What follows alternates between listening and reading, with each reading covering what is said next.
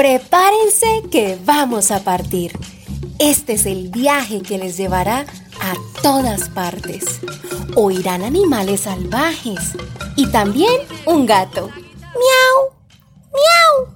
Conocerán palabras nuevas. Totobi, totobi. Personajes e historias. No se asombren si al final del viaje pueden saber a qué saben las letras. Andaremos por Colombia sosteniendo la memoria y con palabrina y caspiroleta descubrirás la risa sincera y aumentarás tu lengua. Y no olvides participar, que tu historia también cuenta. Te deseamos sonoras y dulces letras. Acompáñanos, te leo en la cultural.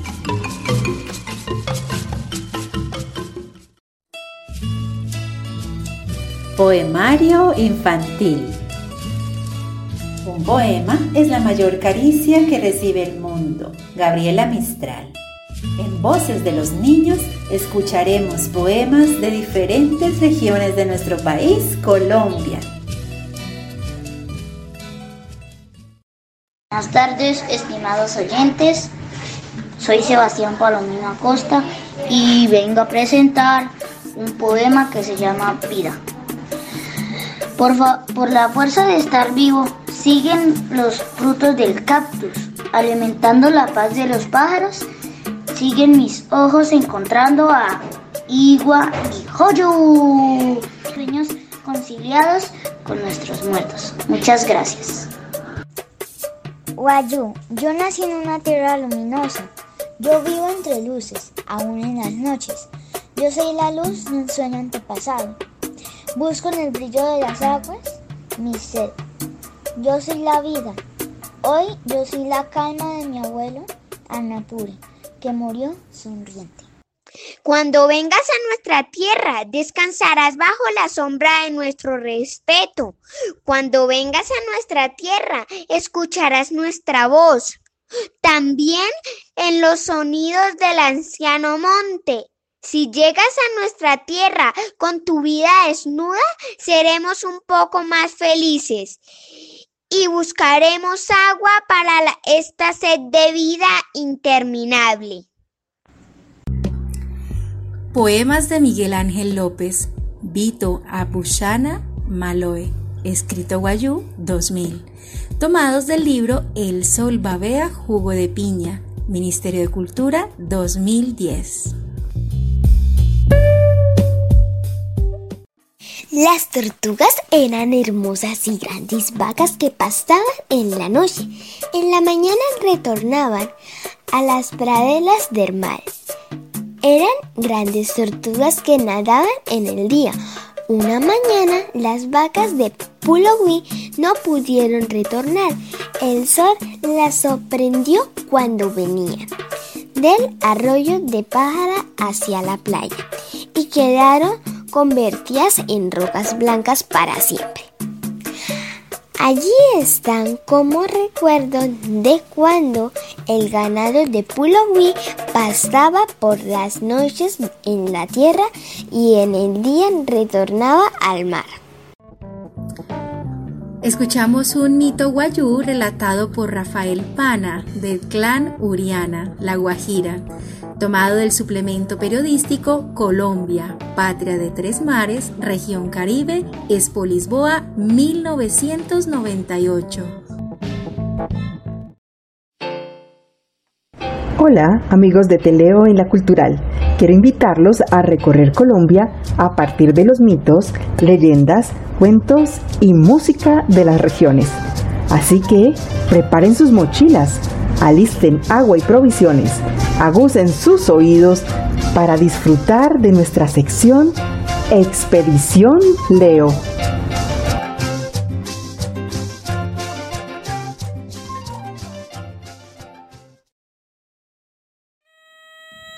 En Expedición Leo queremos recorrer Colombia como viajeros que escuchan las voces de los otros tratando de entenderlas. Viajeros que llenan sus bitácoras de dibujos y garabatos para contener la riqueza desbordante de los territorios desconocidos y las costumbres de sus pobladores. Viajeros que contemplan las puestas de sol y esperan en las madrugadas el milagro del nuevo día. Hoy cumpliremos una cita con una dama hermosa y antigua, la Guajira. Llevaremos provisiones de agua dulce para cruzar el desierto y llegar hasta el Cabo de la Vela en donde las aguas del mar besan suavemente las arenas tibias. Visitaremos las rancherías Guayú y mantendremos los sentidos despiertos de día y de noche, porque en esta región los sueños son verdaderas revelaciones. Los ancestros nos hablan en su lengua Wayunaiki y los tejidos de sus hamacas y mochilas nos conectan con la vida de múltiples colores. Cerca de Riohacha, capital de La Guajira, nos encontraremos con un nuevo amigo, el Mapurite, nombre dado al zorrillo en la región. Este personaje encarna a un viejo curandero recreado en un cuento tradicional. El Mapurite y el conejo. Cuentan los ancianos que el Mapurite era el curandero más afamado que existía por entonces. Su autoridad como vidente era irrefutable. Sus predicciones eran acertadísimas y todo el mundo le respetaba y obedecía. Este anciano de catadura descuidada caminaba siempre cabizbajo y nunca miraba de frente. Tenía unos ojitos tan chiquiticos y pelones que casi no veía con ellos. De su cuerpo emanaba un olor fuerte y nauseabundo debido a su constante mascadera de tabaco. Era un viejo desaseado, hediondo a saliva y a pestilencia de enfermos. Un día, el Mapurite resolvió hacer un viaje a Riohacha para curar un enfermo, quien decían que se le había metido el diablo en los pulmones y le hacía vomitar la sangre. El curandero iba de oriente a occidente cuando en su camino se encontró con el conejo que venía en dirección contraria. En aquel tiempo a los curanderos se les decía Auchi y así lo saludó Conejo. Hola Auchi, ¿a dónde vas tan diligente? Voy a Riohacha. Tengo que asistir a un enfermo. ¿Y, y tú? ¿Hacia dónde vas? Pues yo voy hacia donde me lleve el camino, de occidente a oriente, al Jorutui, hacia donde brilla el sol naciente. Ah, sí, ya veo. Hmm. Oye, viejo, ¿no tienes por casualidad un tabaquito que me des para hacer una mascadita y así entretenerme en el camino? pues sí tengo, amigo. Y metiendo la mano en su bolso, el auchi le dio a Conejo un tabaco de gran tamaño para que fumara y mascara, con lo cual los ojos de Conejo se agrandaron y dio un salto de alegría, diciendo Mmm, qué bien. Con esto me sobra para el resto del camino. Dicho esto, reanudaron la marcha, pero el conejo, empeñado en despojar al pobre Mapurite de todos sus tabacos, simuló alejarse le dio vuelta a una loma y adelante volvió a caer en la misma vía por donde iba el mapurite. El conejo, esta vez cambiando de voz, le dijo, oh, Hola, Utsi, ¿qué destino llevas? Voy a Riohacha a curar un enfermo. ¿Y, ¿Y qué se dice por el camino que has recorrido, viejo? Pues nada, solamente un hombre que va por el mismo camino que tú sigues. No andará muy lejos porque hace ratito me encontré con él.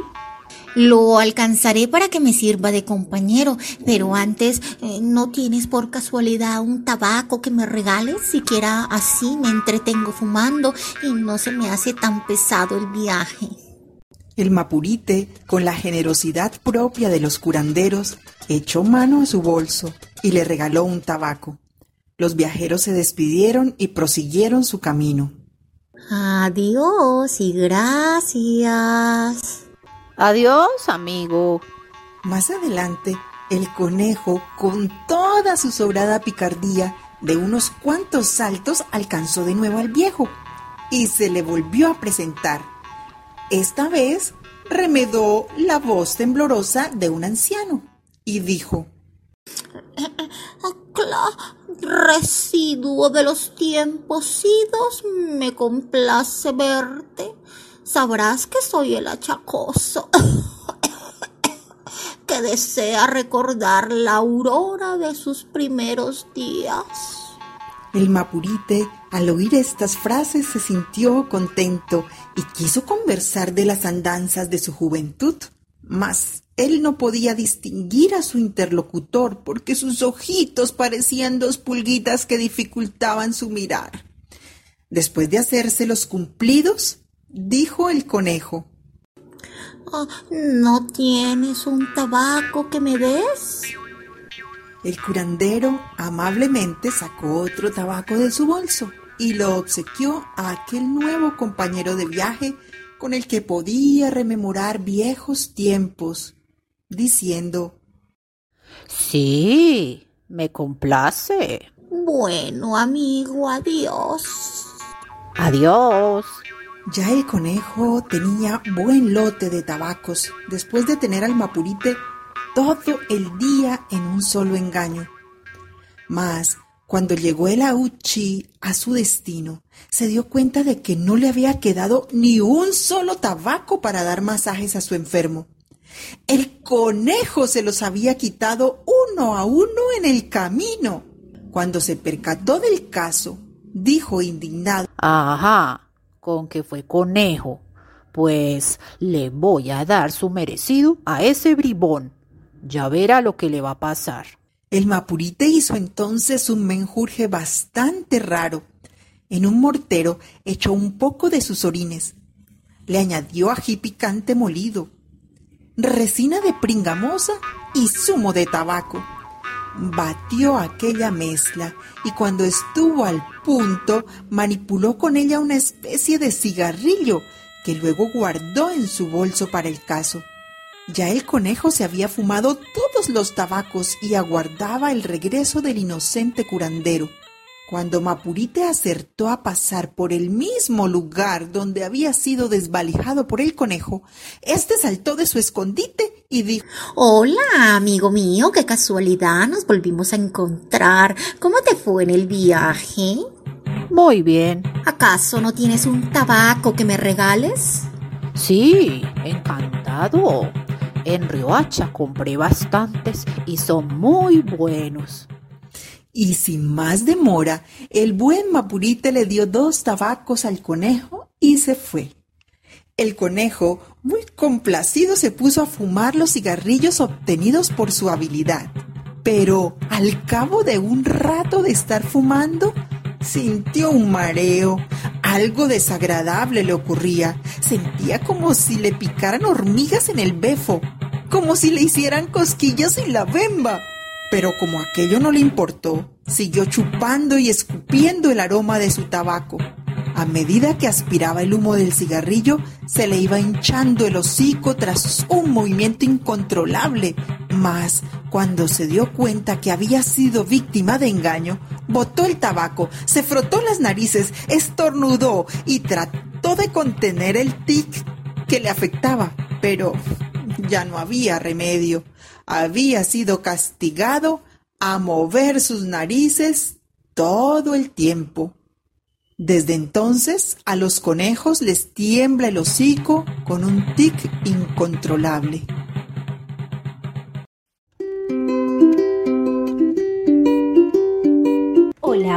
Yo soy Palabrina, la mariposa que baila, narra y adivina. Vengo directamente del reino del revés y te enseñaré a hablar con fluidez. Acompáñame en esta divertida aventura. Hola, hola, yo soy Palabrina, la mariposa que baila, narra y adivina. Estoy muy feliz de volver a estar con ustedes, mis oyentes de Te leo en la cultural. El día de hoy, como estamos visitando a nuestros amigos de La Guajira, pues ellos nos mandaron en uno de sus libros titulados Narraciones y Cantos Palabreados un montón de palabras nuevas que hoy vamos a aprender. Entonces, ¿quieren hacerlo conmigo? Vamos allá. Bueno, mis niños, y recuerden que para esta actividad, primero escuchamos la palabra, luego la repetimos junto con palabrina. Bueno, aquí en la Guajira no colgamos la ropa, la guindamos. Ajá, la guindamos. No prendemos el bombillo, prendemos el foco. Foco. No cerramos la llave, cerramos la pluma. Pluma. No tenemos cabello, tenemos pelo. Pelo. No existe el protagonista de la película, sino el chacho. Muy bien, el chacho. No comemos tortas, comemos pudín. Pudín. Muy bien. No comemos banano, comemos guineo. Guineo. No hay chismoso, sino bochinchero. Muy bien, bochinchero. No se tiene hambre, se tiene filo. Filo. No decimos es bonita, sino está buena está buena. No hay taja lápiz, sino saca punta. Saca punta. Muy bien. Excelente. Como vemos, ellos son de nuestro país, ¿verdad? Pero tienen algunas palabras diferentes a las de nosotros. Muchísimas gracias por repetir conmigo estas palabras de la Guajira. Nos vemos en una próxima ocasión. Adiós. Ahora vamos a escuchar los sueños del niño Poncho, quien sueña con ser palabrero. Ese día Poncho se despertó luego de un gran sueño. Había viajado a la Alta Guajira y se sintió tan feliz que no hacía otra cosa que pensar en realizarlo. Había soñado con el mar y el desierto que se abrazaban juntos y eran inmensos. En aquel sueño aparecía un señor que decía ser palabrero y vivía en el Cabo de la Vela.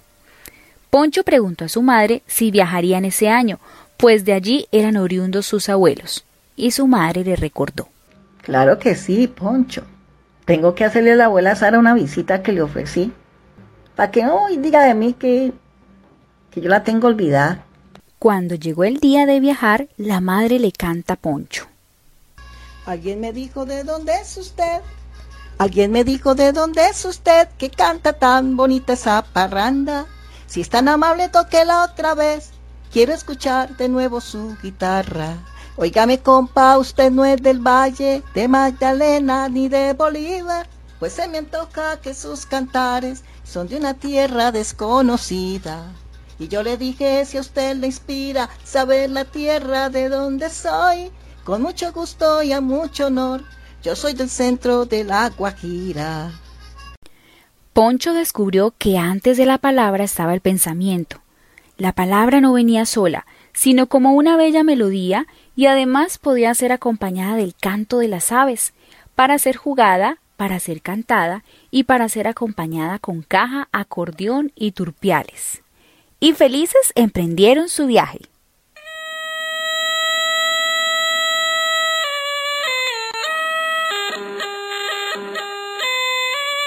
Ya en Fonseca, cerca de donde nació el río Ranchería, se oyó la historia de un palabrero de nombre, Carlos Huerta, que había vivido en un pueblo chiquito y bonito llamado Lagunita de la Sierra, lugar del que se conservaban recuerdos queridos. Alguien me dijo de dónde es usted, alguien me dijo de dónde es usted, que canta tan bonito esta parranda. Si es tan amable, la otra vez. en la Guajira veo que todo está animado, aún lo que no se mueve como si todo tuviera cuerda y anduviese de arriba para abajo o de derecha a izquierda, como un rompecabezas. Y la palabra ahí, esperando ser acogida o rechazada, como un sentimiento o un presentimiento. Ah, así es, Poncho. Ahora vamos a la mina de carbón más grande del planeta, zona de influencia del río Ranchería, asiento de la siembra, de la cría de chivos, de la pesca, de las iguanas y el morrocoy. Verás el movimiento de máquinas y el tren pasar con su carga.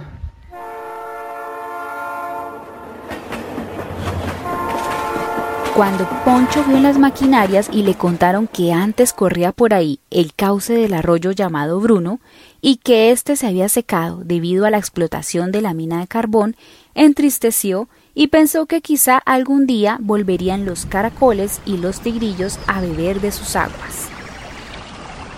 Ay, hijo, no se ponga triste, mi hijo. Mire que a pesar de todo lo que ha pasado en esta zona, el agua sigue siendo sagrada.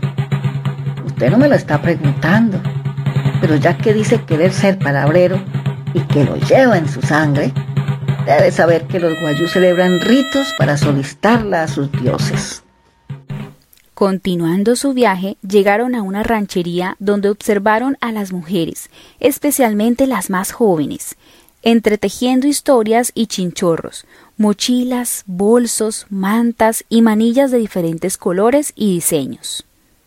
Cuénteme, ¿qué los trae por esta ranchería? Venimos del valle porque este muchacho tuvo una revelación en sueños y ahora dice que, que quiere ser palabrero. Para mantener ese pensamiento tendrán que compenetrarse con nuestra cultura. Están separados de ella viviendo como arijonas. No podrán olvidar su linaje. Nuestras familias se tejen desde tiempos remotos como estos hilos que entrelazo con mis manos. Sí, quiero ser palabrero, como las niñas tejedoras, crearé unión entre la gente. Mis hilos van a ser las palabras que me conecten con el origen y con los parientes y todas las rancherías. Quiero prestarles mi servicio como el Señor que se me apareció en sueños. Para nosotros los guayús, los sueños no son sueños, son realidades reveladas y a través de ellas señalan el destino. Cada uno se reencuentra consigo mismo. Poncho se sorprendió mucho recordando el sueño que había tenido sobre la Guajira y confirmó que lo que soñaba era muy grande.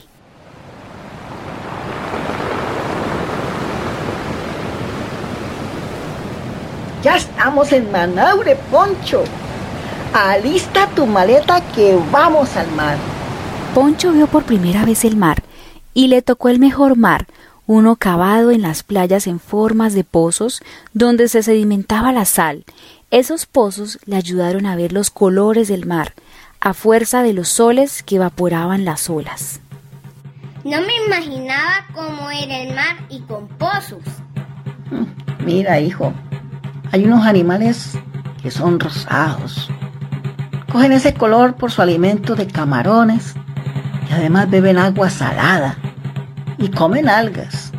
¿Sabes cuáles son? Sí, madre, los flamencos. ¿Dónde los podemos ver? Eso es cerca de Río Hacha. Allí vamos a poder observar unas lagunas que deja el mar donde se ven los picos de la Sierra Nevada de Santa Marta. Vamos, vamos, hijo. Vieron decenas de flamencos en la vereda Camarones, que bebían agua salada y algas, de esas que ya no sirven, despejando de esa manera la playa para que el sol hiciera su trabajo. Ma, imagino que las palabras pueden ser como los flamingos rosados. Se pueden impulsar para que vuelen, tienen flexibilidad, se pueden ir con los vientos tempestuosos y llegar lejos, luego regresar migrar.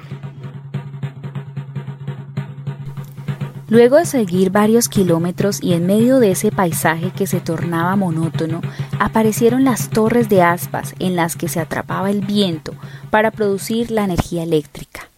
Poncho se sintió muy sorprendido y por su manía de comparar todo con la palabra reflexionó.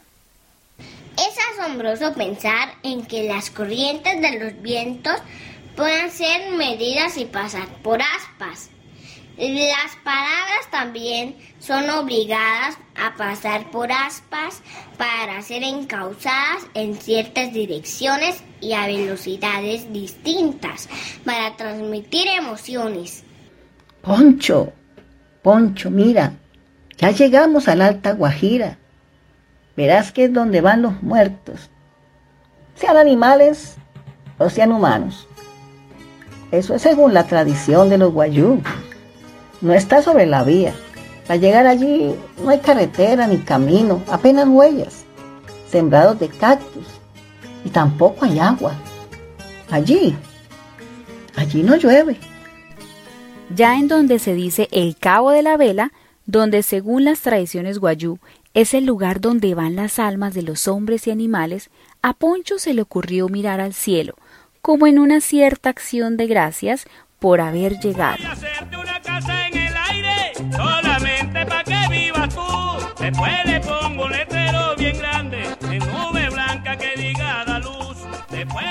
Esa noche, Poncho tuvo un sueño maravilloso. Lo visitaba el palabrero mayor, Saracana Pushaina, quien le dijo lo siguiente. Para ser palabrero de verdad, tienes que ser fuerte. No puedes sentir temor. Has de confiar en la fuerza de tu palabra. Esto lo aprenderás en la práctica. De esta manera podrás mediar en todo tipo de conflictos de tu gente, establecer el pago por una muerte, la dote por el casamiento de una mujer. Todo esto se va logrando con el tiempo, la práctica y el conocimiento sobre el manejo de los diferentes tipos de problemas de tu comunidad. En el sueño, Saracana entregó a Poncho el bastón, vehículo que da origen a la palabra transmitida por palabrero, objeto ritual que sirve para darle valor, prestigio y reconocimiento en la comunidad. Cuando regresó a su pueblo, Poncho sintió que había dejado algo en la Guajira. Sus raíces seguían plantadas cerca de aquellos cactus, abrazadas por el sol y bañadas por el agua salina. Sus sueños se tejían en múltiples colores y la brisa merecía sus palabras para hacerlas llegar a los pensamientos de los guayú. Entonces comprendió que no descansaría hasta crecer y conseguir que su sueño y su realidad caminaran de la mano.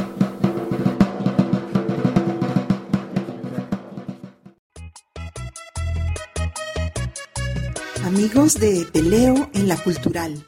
En este programa hemos compartido cuentos, costumbres, música y poesía de la cultura guayú y del departamento de La Guajira.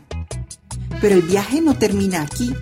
Si queremos ampliar nuestro conocimiento, nada mejor que disfrutar de la lectura y para ello les traigo algunos recomendados literarios. Pueden empezar por Guajirita, libro escrito por la etnoeducadora guayú Aminta Peláez, nacida en las montañas del sur de La Guajira. Forma parte de la colección Semilla para Comunidades Indígenas, un gran aporte para fortalecer la lengua materna en los niños guayú, dado que el relato es bilingüe, pues se encuentra escrito en guayunaiki y español. Pueden solicitarlo en bibliotecadigital.colombiaaprende.edu.co. En segundo lugar, los invito a leer Narraciones y cantos palabreados, tejidos por niños y niñas de la Guajira colombiana. Escrito por Yuleinis, Tatiana Iguarán Tapias y otros 82 estudiantes. Esta obra es el resultado de un programa de escritura creativa realizado en los municipios de Riohacha, Dibuya y Manaure, con diferentes comunidades de estudiantes indígenas de La Guajira. Pueden descargarlo en la siguiente dirección catálogo en línea punto bibliotecanacional.gov.co.